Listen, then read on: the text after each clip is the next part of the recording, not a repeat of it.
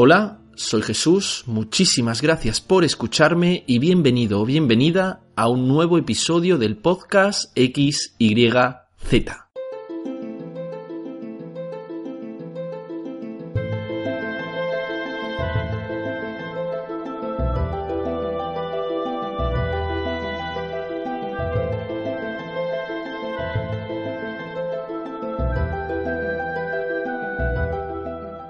Noche con luna nueva, cuando nos alejamos de la contaminación lumínica y alzamos la vista al cielo, podemos observar miles de estrellas, miles de enormes bolas de gas incandescente que están a enormes distancias de nosotros, distancias tan grandes que cuesta imaginarlas. Y es muy probable que la mayoría de esas estrellas, al igual que ocurre con nuestro Sol, tengan a su alrededor orbitando planetas, mundos misteriosos por descubrir que nos hacen plantearnos la eterna pregunta. ¿Estamos solos? Y hoy estamos más cerca que nunca de poder responder a esa pregunta. Los avances científicos en la observación astronómica, en astrofísica y en exobiología nos permiten soñar con que en las próximas décadas encontraremos vida fuera de nuestro planeta. Nos permiten acercarnos a otros mundos, mundos distantes, mundos extraños, pero mundos que pueden cumplir las condiciones necesarias para que la vida se pueda desarrollar. ¿Y cuáles son esas condiciones necesarias para que se produzca la vida? Pues de momento solo conocemos un lugar en el universo donde haya vida, la Tierra y por lo tanto solo podemos observar las condiciones en las que ha florecido la vida en nuestro planeta y extrapolar esos datos al resto del universo.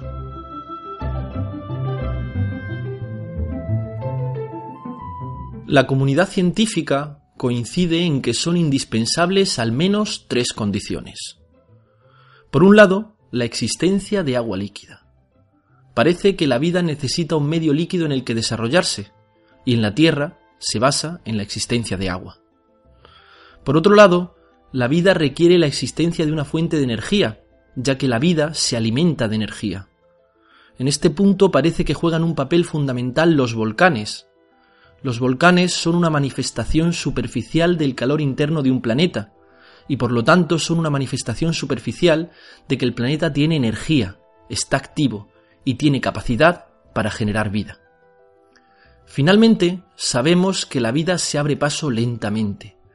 Parece razonable pensar que la vida por lo tanto necesita estabilidad, tranquilidad, tiempo. En todos los lugares de la Tierra donde existe agua líquida, energía y tiempo, existe vida, de una forma más sencilla o más compleja. Así que para encontrar vida fuera de nuestro planeta, solo tenemos que buscar los lugares donde se cumplan esas tres condiciones agua, energía y tiempo.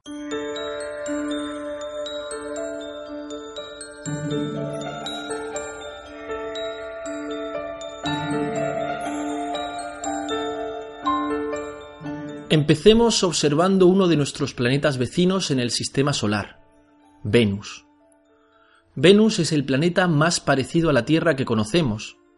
Tiene una composición muy similar a la de nuestro planeta y una masa muy parecida. Además, tiene volcanes en su superficie.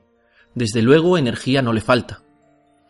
De hecho, se piensa que hace 3.000 millones de años, Venus y la Tierra pudieron ser dos planetas muy parecidos. Pero Venus está demasiado cerca del Sol, está demasiado caliente. La intensa actividad volcánica de su superficie ha generado una densa atmósfera en el planeta, que provoca un efecto invernadero muy fuerte, y por lo tanto unas altísimas temperaturas que hacen que no pueda existir agua líquida. Venus es por lo tanto un planeta estéril.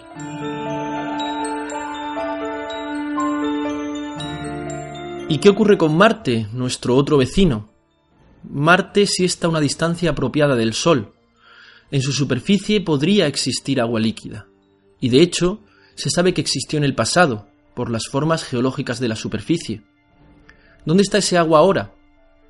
Hemos descubierto que muy probablemente esté congelada en su superficie en forma de permafrost. Además, en Marte hay restos de actividad volcánica muy fuerte, pero volcanes que ya han dejado de tener energía, están inactivos. Puede que el planeta tuviera las condiciones necesarias para la vida en el pasado, pero le ha faltado tiempo. Parece que el problema de Marte es que es muy pequeño, mucho más pequeño que la Tierra, y al ser tan pequeño, se ha enfriado mucho más rápido que la Tierra, y no tiene calor interior, no tiene tectónica de placas, por lo que no tiene volcanes activos, no tiene energía. Además, al no tener calor interno, el planeta no tiene campo magnético y no está protegido de las tormentas solares. Estas tormentas solares y la masa insuficiente del planeta han hecho que Marte no pueda conservar una atmósfera densa y por lo tanto no existan las condiciones de presión y temperatura para que el agua pueda permanecer en estado líquido. Hay científicos de mucho prestigio, como el Dr. Chris McKay, que proponen que en un futuro podremos terraformar Marte. ¿Qué significa terraformar? Pues básicamente significa generar de forma artificial en Marte unas condiciones similares a las de la Tierra, para hacer esto tendríamos que construir fábricas en Marte que produzcan gases de efecto invernadero y que con el tiempo creen una atmósfera densa que caliente el planeta hasta una temperatura donde el agua almacenada en el permafrost de la superficie pueda derretirse. A partir de ese momento se podría colonizar la superficie marciana con especies vegetales de la Tierra que estén adaptadas a las condiciones de Marte, y que ayudarían a acelerar el proceso produciendo oxígeno y haciendo florecer la vida hasta que las condiciones sean óptimas para que los seres humanos podamos vivir allí. Desde luego es una idea más de ciencia ficción que otra cosa, pero aún así me parece muy interesante pensar en ello.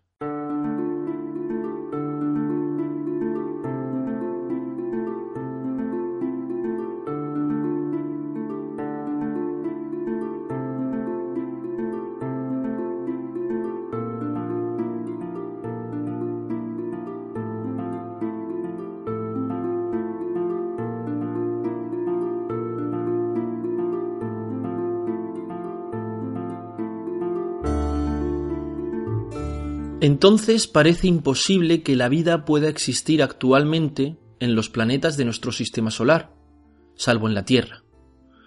Pero hace ya más de 20 años que descubrimos los primeros planetas fuera del sistema solar. Estos son los exoplanetas. Y el número de exoplanetas descubiertos crece día a día hasta contarse por centenares e incluso por miles. Si estos planetas cumplen las condiciones necesarias para la vida, pueden ser unos candidatos excelentes para responder a nuestra pregunta.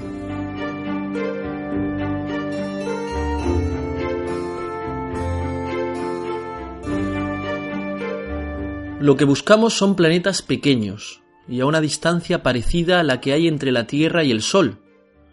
Pequeños pero mayores que Marte, o de lo contrario, al igual que nuestro vecino, no tendrían la masa suficiente para conservar su atmósfera y suficientemente cerca del Sol para tener una temperatura cálida que permita que el agua no esté congelada, pero no demasiado cerca, o el planeta sería un infierno, como nuestro vecino Venus.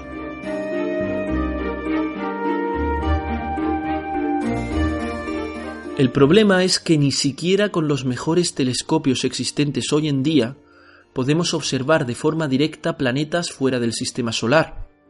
Son demasiado pequeños y no brillan. Además, al estar tan cerca de sus estrellas en proporción a la distancia desde la que los observamos, quedan ocultos por la luz de sus soles. Por eso es necesario observarlos de forma indirecta.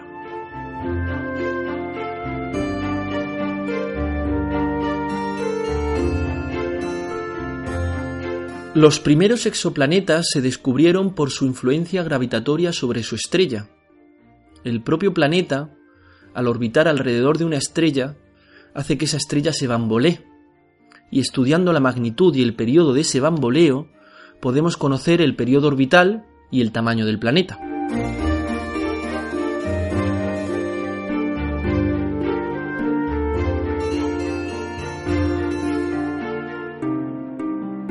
Conocido el tamaño del planeta y su estrella, y sabiendo lo que tarda el planeta en dar una vuelta alrededor de su Sol, podemos saber la distancia a la que orbita el planeta alrededor de su estrella. Aquí hay que tener en cuenta lo que sabemos del sistema solar. Aquellos planetas que orbitan cerca de sus estrellas con masas pequeñas están compuestos por rocas, como Mercurio, Venus, la Tierra y Marte, y aquellos planetas alejados de sus estrellas con grandes masas son gigantes gaseosos, como Júpiter, Saturno, Urano y Neptuno.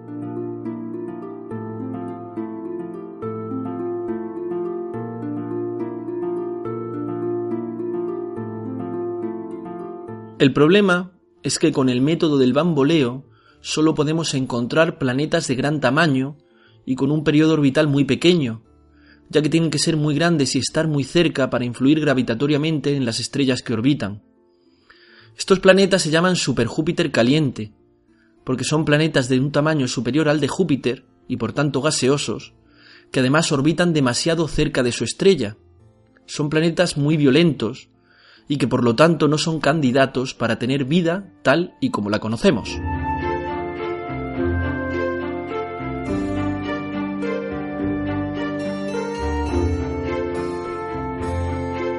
Otro método más moderno para encontrar exoplanetas es el conocido como el método del tránsito, que sería algo parecido a un eclipse. Cuando un planeta orbitando alrededor de su Sol pasa entre su estrella y la Tierra, oculta parte de la luz de su estrella, cuya luminosidad a nuestros ojos desciende. Si estudiamos el patrón de luminosidad de esa estrella a lo largo del tiempo, podemos detectar descensos de luminosidad periódicos que se corresponden con el tránsito de un planeta. Por eso he dicho algo parecido a un eclipse. Y a partir de esa variación, de la variación de esa luminosidad, podemos conocer el periodo y el tamaño del planeta.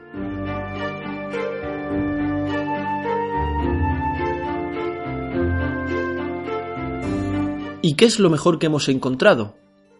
¿Hemos detectado algún planeta fuera del sistema solar que realmente pueda parecerse a la Tierra? ¿Algún exoplaneta que pueda tener vida? Pues la respuesta es un esperanzador sí.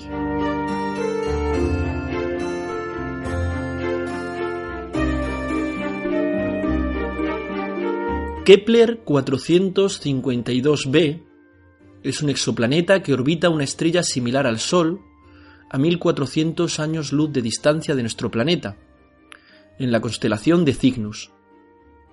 Este planeta es un 60% más grande que la Tierra y tiene un periodo orbital de 358 días, lo que hace que su radio de órbita esté dentro de la zona habitable, la zona donde pueda existir agua líquida.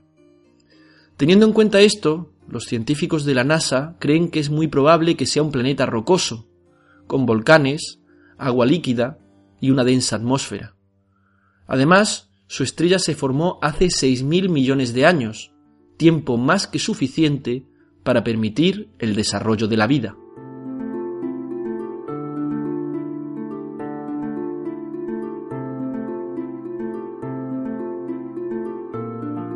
Hemos dicho que es probable, no certeza, y Kepler 452b está a una distancia totalmente insalvable para nuestras sondas espaciales. Con la tecnología actual no podemos llegar a ninguna certeza de que exista vida en ningún exoplaneta, solo marcar una dirección en el cielo que represente una probabilidad alta de que exista vida, un canal de investigación para un futuro lejano.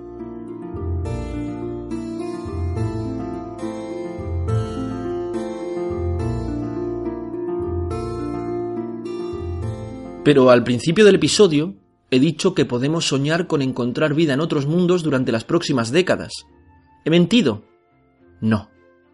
Pero no podemos reducir la búsqueda de vida en otros mundos solo a los planetas. ¿Qué pasa con las lunas? Los planetas orbitan alrededor de estrellas, pero las lunas, los satélites, orbitan alrededor de planetas. ¿Por qué no pueden contener vida las lunas?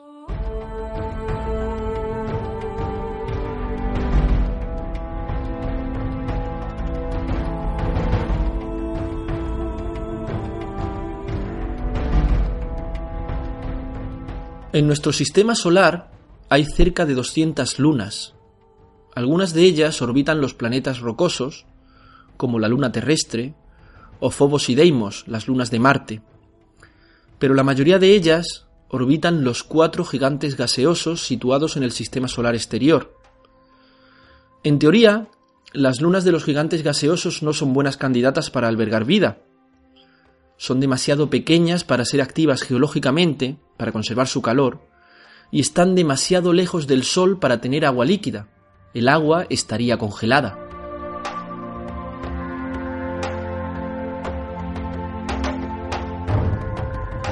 Pero en 1979, la sonda Voyager 1 descubrió que esto no era verdad. Durante esta misión obtuvimos las primeras imágenes de Io, la luna rocosa de Júpiter descubierta por Galileo. Y contra todo pronóstico estas imágenes mostraban que la luna Io es muy activa geológicamente. Está cubierta de volcanes. Tiene más de 400 volcanes activos y además volcanes mucho más grandes que los que podemos ver aquí en la Tierra.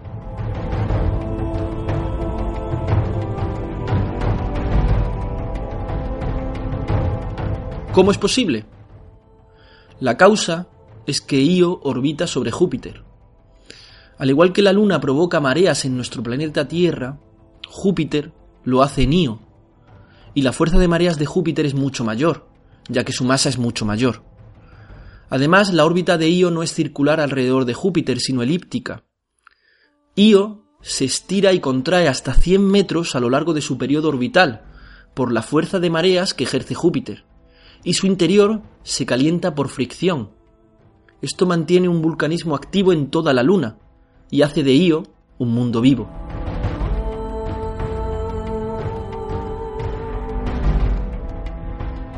Eso sí, en Io no existe agua y por lo tanto no es un candidato para tener vida. Pero Io nos enseña que en el espacio la fuerza de mareas puede provocar actividad volcánica en las lunas de los gigantes gaseosos, y por lo tanto abre la posibilidad de la existencia de vida en estos mundos.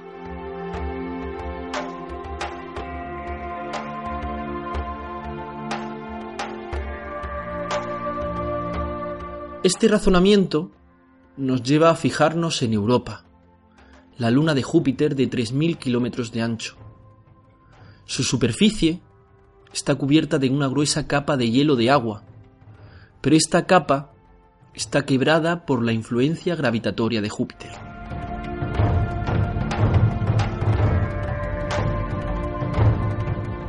En ciertas partes de la superficie de Europa podemos observar una estructura similar a la del Océano Glaciar Ártico, con enormes fragmentos de hielo que parecen estar flotando sobre un océano subterráneo. Y es que las lecturas magnéticas parecen indicar que Europa tiene un inmenso océano interior, mayor que todos los océanos de la Tierra juntos.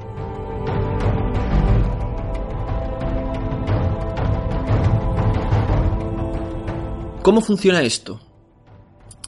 La gravedad de Júpiter calienta el núcleo rocoso de Europa, provocando volcanes internos que derriten el hielo que hay por encima. Y de esta forma se crea un medio acuático alimentado energéticamente y protegido del vacío del espacio por una gruesa corteza de hielo sólido.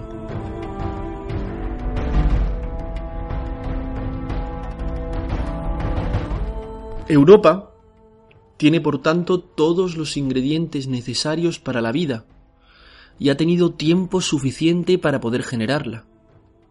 Puede existir vida allí ahora mismo. Desde luego, es la dirección más fiable para encontrar vida y está aquí al lado en términos astronómicos.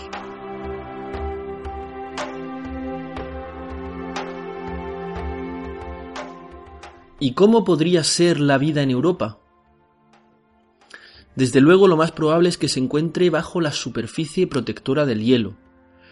Y teniendo en cuenta las condiciones que suponemos que existen en Europa, tenemos en la Tierra unos cuantos candidatos perfectos.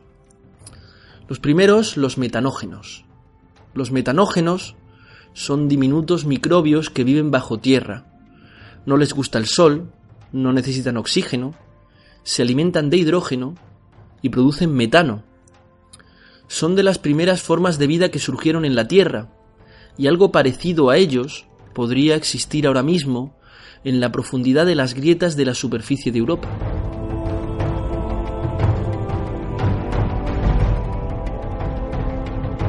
Otro ser vivo de la Tierra que tal vez podría tener un primo cercano en Europa son las algas de la nieve.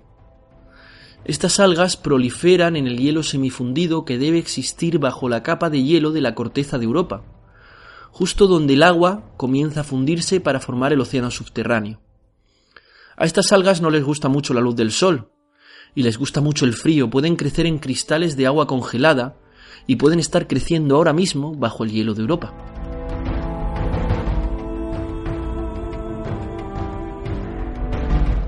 También podrían ser formas de vida mucho más desarrolladas, como extraños seres acuáticos que hayan evolucionado junto a las chimeneas volcánicas del fondo de Europa y que se hayan adaptado a vivir allí, en los gélidos océanos subterráneos.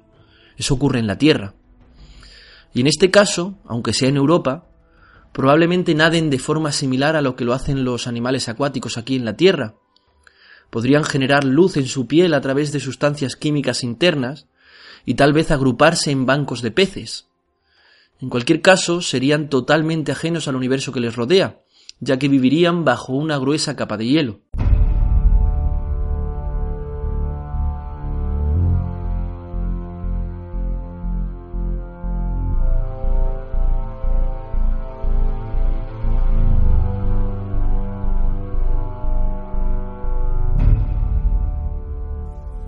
Diario de a bordo me he dormido otra vez y lo he vuelto a soñar, suspendida en la oscuridad y arrastrada por los fantasmas que siempre he querido encontrar.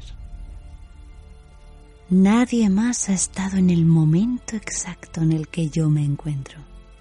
Sí, la nave Moon nos ha mostrado la quietud del espacio.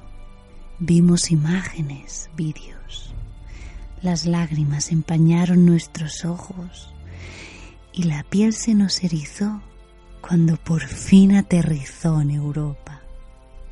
Pero no es lo mismo sentir viendo que sentir viviendo. Moon fue la primera en estar aquí, pero yo, yo soy la primera en ser consciente de estar aquí.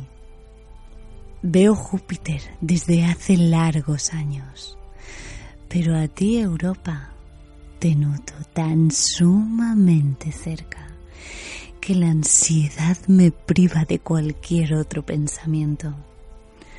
No puedo apartar la vista del cristal, el infinito representado en mi córnea ¿Qué fueron de mis párpados, que quietos se niegan a cerrarse por si justo en ese momento el infinito desaparece? Quiero aterrizar ya. O oh, espera, déjame contemplar la belleza del futuro presente y hacer eterno el pensamiento de que tú, amiga mía, engendras vida bajo el manto de hielo.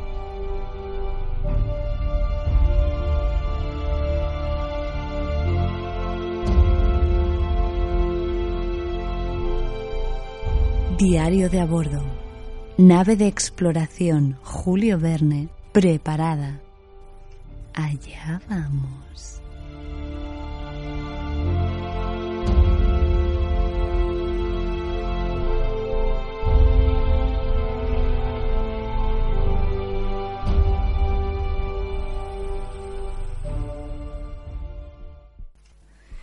Jamás mis palabras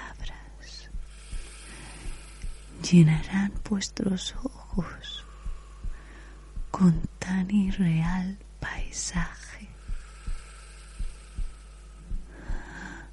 Inicio el descenso hacia el océano líquido. Es espectacular el trabajo de Moon.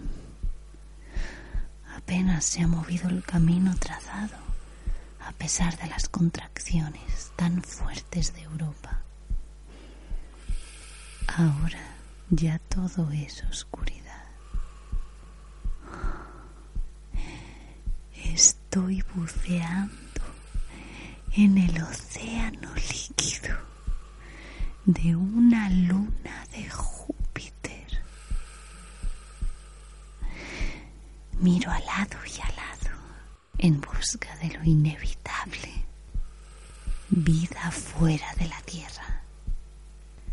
Realmente, aquí todo está muy oscuro y no consigo ver más que agua y más agua. Es como si ahora mismo no estuviese fuera de mi planeta, solo perdida en medio de un desértico océano. Pero tiene que haber algo, estoy segura. Quizá la nave asusta a todo ser que pueda vivir aquí. Sería lógico. Voy a salir al exterior e incitaré a la vida a salir. Solo veo lo que mi linterna me permite. Pero es extraño. No cesa el movimiento a todo mi alrededor. Creo que algo me está analizando de arriba a abajo. Pero por más que intento enfocarlo con la luz, no veo nada. Quizá es una corriente de agua. Acabo de tocar algo pero no puedo verlo. Estoy segura que algo me está agarrando la pierna. Mantengo la linterna enfocada. Solo veo mi pierna, pero sé que algo me está agarrando, aunque no puedo verlo. Otro ser o lo que sea se me ha agarrado al estómago.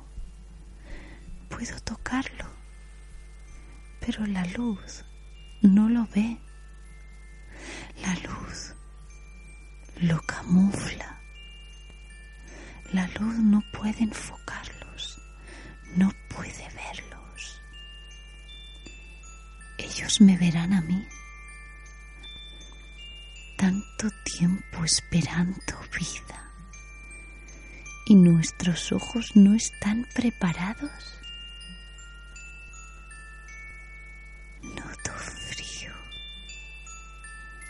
han arrancado parte de mi traje. Cruel destino. Morir en manos de un futuro que todavía es ciego.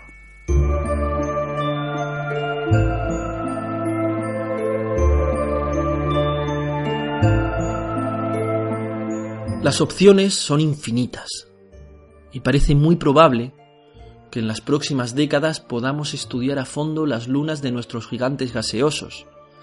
En unos años podremos enviar sondas a bucear por el océano subterráneo de Europa en busca de vida y tal vez resolver de una vez por todas la eterna pregunta que nos hacíamos al principio.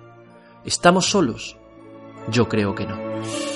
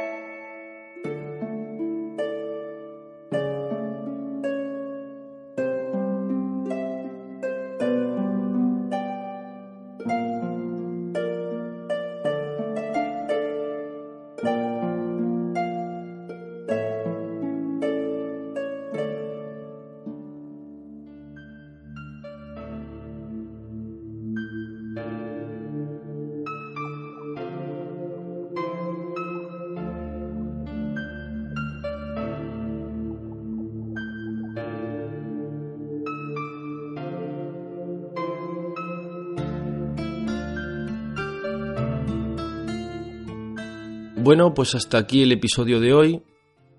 En primer lugar, desear que os haya gustado. En segundo lugar, agradecer a Anabel Gil su participación en este humilde podcast, con su fantástico relato. A mí personalmente me ha impresionado. Está tanto escrito como narrado por ella específicamente para, para este episodio del podcast. Muchísimas gracias, Anabel. También podéis escuchar otros trabajos de Anabel, tanto en su blog de la voz de Dulcinea como en su canal de YouTube de la voz de Dulcinea. E incluso podéis filosofar con ella un poquito en su blog de filosofía, El discurso de Sofía, que os recomiendo que visitéis.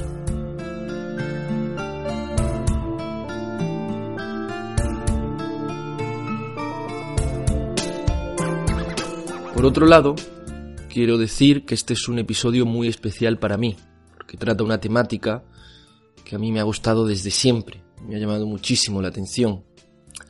También es importante pensar que yo no soy ni astrónomo ni físico, tal vez no tenga la preparación suficiente como para poder hablar de esto, pero bueno, mm, es algo sobre lo que suelo reflexionar y he leído mucho, he visto muchos documentales, he investigado y me he atrevido. Tal vez haya cometido alguna imprecisión, por la que pido disculpas desde aquí. Pero aprovechando que era un episodio muy especial para mí, pues he querido hacer un homenaje a los dos podcasts con los que yo empecé a escuchar, con los que conocí el concepto del podcasting y que me animaron realmente a grabar. Y le he hecho este pequeño homenaje metiendo su música dentro de nuestro de este episodio.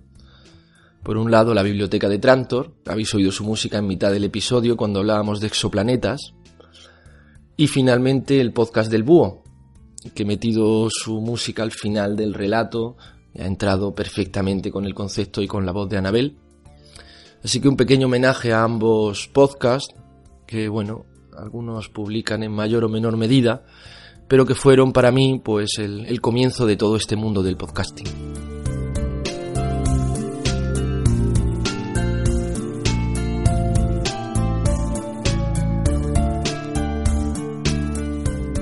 Y finalmente, pues si queréis poneros en contacto conmigo para cualquier comentario, sugerencia, colaboración, podéis hacerlo a través de Twitter, reta barra bajamero con la arroba delante, o a través del correo electrónico, reta barra bajamero arroba hotmail.com. También podéis visitar el blog del podcast, que es eh, podcastxyz.wordpress.com. Y muchísimas gracias por escucharme nos escuchamos en el próximo episodio, que espero que sea pronto, y adiós.